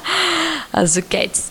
Ah, então, eu adoro resenhar, assim, minha, a música pra mim, ela é um encontro e diversão, e é, é muito, eu assim, eu tô com o microfone na mão, assim, às vezes eu, eu fico gargalhando no microfone, assim, porque, tipo, é- eu tô tão À à vontade. vontade e com os amigos ali, aí as meninas vêm dançar, eu, eu danço, eu sou dura pra dançar, mas tô dançando também. É aquela brincadeira ali gostosa aí, só diversão. Aí eu, eu me poco de rir às vezes no microfone mesmo. eu- e, e, assim, eu tenho que tomar cuidado pra não, pra não fazer. pra não começar. a- como é que fala assim quando você começa a cantar, falar, contar piada assim? É, Stand-up? um stand-up, é. Hum. É legal, assim, eu, eu, eu fico bem à vontade. E com os amigos, então, com as suquetes. Aí tem as suquetes e tem outro nome também que a gente ficava sacaneando. Mas. suquetes. Tem meu irmão Suco também, que as meninas falam que ele é suco e eu sou suca. Que aí também brinca lá, vai, vai, vai cantar comigo. E aí é aquela. Aí, por isso que eu gosto de estar na, no bar, fazendo no show, sabe? Isso é muito bom. Você se diverte. Eu me divirto, eu faço show de três horas, três horas e meia. E aí você vê como a, como a voz fica cansada, assim, quando você não tá praticando. Sim. Cansa rápido. Tudo cansa, dedo cansa. É, né, menino? Os músicos quase querem me matar, que querem ir no banheiro. E eu, e eu tô. Não paro de cantar. Essa falta da, do- do- de fazer né, com uma frequência assim, né? É, Como- nossa, com uma hora de show, a minha, minha voz já tá cansada. Eu, como assim, gente? Eu tava cantava três horas de show e, eu, eu não sentia esse cansaço. Com uma hora eu já tô sentindo cansaço. E aí tem, né, todo um acompanhamento. Eu não, eu sou meio assim, ruim para isso, mas eu, eu vou me disciplinar melhor para o, o, acompanhamento com fono, né? Sim, sim. Tem minha amiga Samile Moraes, que é fonoaudióloga também, que está aí assistindo. E ela. Mas na verdade é uma, é uma série de disciplinas, né, Suca? É. A, gente, a gente vê, por exemplo, um artista, é, ou não precisa ser artista, mas uma pessoa que, que tem uma, uma vida pública, né? Assim, que está no, nos holofotes ela precisa ter uma disciplina que para muita gente que está vendo só o artista quando aparece é inimaginável, né? No sentido da, da preparação física, do como você falou, alimentação, Sim. atividade física, é, enfim, é um conjunto, né? Sim, sim. Porque é, é, e sem falar que a que a, a voz ela é um músculo, né? Sim. Que a gente sim, tem sim. que estar tá malhando ela também. E aí tudo é, é você também tá, tem que estar tá com alimentação boa, com um preparo físico bom, porque tudo vai refletir ali na respiração também, né, para cantar e tal. Não, sem dúvida. E é por isso que quando eu me lembro de Daniela, assim, porra, a gente né, aquele show todo coreografado, aquela coisa toda. E até hoje, né? Pois ela é. faz isso. É, vem, vem dar nessa disciplina aí, né? Que é. realmente a gente tem que ter, assim. E que o público é. tem uma perspectiva, muitas vezes, do glamour apenas, né? Ah, ela tem uma vida isso. Por isso, por exemplo, dionisíaca, toma vinho é, e pá, acorda às Que eu não consigo, eu não consigo é, ficar bebendo, cantando, porque é como se fosse um choque aqui pra minha garganta quando... Hum. Até fumaça, assim, de cigarro longe, que vai batendo, eu sinto engasgar uhum. aqui. Então, é, Aí eu não faço questão mesmo de beber, assim. E às vezes, para mim, até seria legal, porque já ia com, começar quente. Mas eu sou toda corretinha nesse aspecto, assim. Eu não é, né? sou de, de, de, de, ficar bebendo em show, não. Só depois e olho lá. E olho não, é muito lá. engraçado você falar isso, porque tem artista que bebe muito antes do show. Aí outro dia conversando com uma pessoa próxima dos meninos do Chicletes, que eles têm uma coisa que eles tinham, né? Uma coisa que é assim, olha, avenida, né? Porra, uhum. 10 horas, tipo assim. Só, a gente só bebe do meio pro final, porque aí quando termina tá todo mundo. É. E tem artistas que já. Outro dia, Márcio Melo tava me contando a experiência dele no carnaval. Ele e Otto. A gente tem que chamar a Márcio pra Márcio me contar essa história aqui. Ele, Otto, o pessoal do Nação Zumbi e tal. E aí engarrafou. Engarrafa, né? Carnaval a gente. Sim. Você olha, 10 da manhã, você ainda tá na concentração. Porra, que hora eu vou. Tem mais ninguém, já foi todo mundo embora. Uhum. Aí ele falando que ele caiu nessa besteira, né? Que tava ele, Otto e a rapaziada começaram a beber 10 da manhã, só que só foi sair 10 da noite. Ou seja, eles já estavam em outro. Ele já.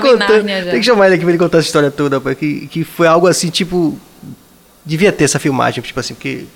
Você tava indo cada um pra um lado, assim, tipo. Sim. Mas você nunca passou por essa experiência assim? Não, é porque, como eu te falei, né? Quando eu só pegar o microfone assim, vai lá, entra pro show e canta, Aí talvez eu, eu, me sinta mais vontade para beber, para dar uma Sim. esquentada. Porque o meu processo pré-show é mais de organização, né? De Sim. organizar o baba para poder cantar. Se eu não organizar, não vou cantar. Então, hum. tipo, eu, eu não, não, paro antes. Do, não faço aquela meditação. Hum. Né? Eu vou, assim, eu tô resolvendo o problema antes de começar o show, então não tem como, até não tem como eu chegar e beber antes do show. Com um dia eu vou fazer isso, ou, ou não. é como tem artista também que o cara, vou fumar um beck, vou ficar de boa, pá. É. Né? Que é tipo assim, uma, tipo, como relaxar, se fosse uma parte de um ritual Isso. mesmo, assim, para entrar numa. É, o meu vibração. ritual, ele, ele é só, tipo, resolver problema e depois tá tudo certo, aí eu relaxo. Quando começa a primeira música, aí eu relaxo. Até lá eu fico para equalizar direito o microfone, para ver o som, para ver se o músico chegou, se não chegou, que horas uhum. vai chegar, o que está acontecendo. Mas é isso. A vida que segue, né? Músico é isso aí. A realidade Muito dos bom. músicos, né? É essa mesmo. Ó, oh, eu queria dizer isso, né? Que eu acho que a, a maioria é a realidade da grande maioria. É. 99%. É muito esforço para você realmente ter aquele é. resultado ali. É, não, tinha... você vai reclamando, você vai reclamando assim com um colega que é músico, ele, ah, isso aí é normal, já passei por é. isso, passo por isso. Até artistas que já têm uma certa. Sim, sim. Passam por isso também, uhum. entendeu? Porque a banda, ela vira uma empresa, né? Eu tô vendo, eu sou, eu sou dona da empresa. E a empresa, ela tem os, os funcionários, as reclamações, sim, os problemas, pendências, pendências tudo para ser resolvido, né? É uma empresa, uma banda, então não tem jeito. É, a boa notícia é que não é só você, não. É, não, você não está sozinha. E assim, a boa notícia é que depois de um show você quer outro, outro problema de novo, É. né? A luz vai, vai Nossa, é uma devoção, né, Suca? É. Uma devoção. É. Mas- Bom, eu lhe desejo que você realmente volte a exercer sua devoção logo, logo. Sim. Fé em Deus. Não só A partir você, de como setembro eu já tô aí. todos os nossos colegas artistas, que, como você falou, muitos não têm uma, um plano B Uhum. E que estão passando por um momento super difícil mesmo, assim, né? De vender instrumento, esse tipo de coisa. É. E não saber se vai voltar. Enfim. A luta E continua. Queria que você deixasse aí é, os seus contatos todos pra rapaziada mais uma vez para fortalecer. E Isso é importante, né? É, quem não me conhece, vai lá no Instagram, tem lá Sucaliz, a conta aqui da cantora e compositora. Sucaliz, S-U-K-A, underline L-I-Z, Sucaliz. Liz. Isso. E no YouTube também tem lá Sucaliz, também mesma coisa. Só pesquisar lá, tem meu, meu clipezinho lá do Bambolê. No Spotify também tem Suca, pode pesquisar O Amor da Minha Vida. Bambolê tá lá também. E vamos ter mais novidades agora no segundo semestre. Segurei assim esse tempo aí de reflexões e, né, confusões aí na nossa internamente, reconhecimento, se auto conhecer, né, se reconhecer como artista, tudo isso. Segurei, mas agora em setembro não tem jeito não. Eu também tô doida para sair dessa prisão. Se Deus quiser, todo mundo vacinado. E, É, fé em Deus. e a música vai estar aí pra galera, que a galera tá com saudade, né? Todo mundo tá, tá meio que saudade. Obrigada pela Antes, antes de ir, antes de É. ir, é, queria agradecer em nome de toda a equipe aqui, né, pela sua gentileza de vir aqui conversar com a gente. Foi muito massa, assim, porque é mais legal quando a gente, quando o trabalho está relacionado a esse prazer, né? Essa Sim. satisfação de gostar do que está fazendo. Então, você pode ter certeza que isso está evidente aqui na equipe. Que É. a sua presença causou esse impacto positivo na gente, né? Engrandeceu nossa noite A também. música, ela, eu, assim, é, os, me- os melhores amigos que eu fiz foi na música. A música tem esse dom de, de, de conectar pessoas boas, né? E trazer pessoas que, que, que vêm até mim pela minha música, assim. Então, eu, eu só só tenho que agradecer, velho, a música. Tipo, eu tô aqui hoje, eu conheci Bill na música, né, Bill? Em casa lá, você tava logo quando eu tava ainda iniciando aqui, tinha, ter- tinha chegado há pouco tempo em Salvador. E aí, Bill já me trouxe você, Serginho do Adão Negro, que eu, que eu já acompanho há, há tempos, há anos aqui. Há décadas, Há décadas. Não queria falar isso. E aí você hoje, tipo, a gente se conheceu aqui e energia boa, gente. É, graças muito a bom Deus. isso, graças a Deus. Termine mandando uma mensagem aí pra rapaziada que tá doido pra ver você de volta. Gente, eu tô, As vol- considerações eu tô finais. voltando, tá? Eu vo- tô voltando. E tô voltando com um som gostoso, dançante, percussivo. E tudo que vocês quiserem pedir também eu tô tocando. A gente faz essa bagunça organizada agora. Bem gostosa. Eu vou voltar, gente. Tô voltando aí. Em setembro a gente vai com tudo.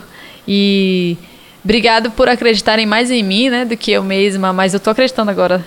Tô lá em cima agora. Brigadão. Obrigada a você, Serginho. Obrigada, Bill. Obrigada a técnica aqui. E é isso, gente. Tamo junto. Verão de Salvador vai bombar. Vai bombar com suca. Sucesso! Valeu, brigadão. É isso aí, rapaziada. Deixem os seus likes aí, é, comentem, é, compartilhem com a rapaziada, inscrevam-se no canal. O BahiaCast está planejado para ir é, ao ar às 18 horas da terça, da quarta e da quinta. É, ontem, por motivo de força maior, a gente não pôde começar, mas eu já conversei com a nossa convidada, que foi apenas um adiamento, e quando ela chegar aqui, vou tecer todas as os louros, porque é uma pessoa também que a gente igualmente esperada, como você.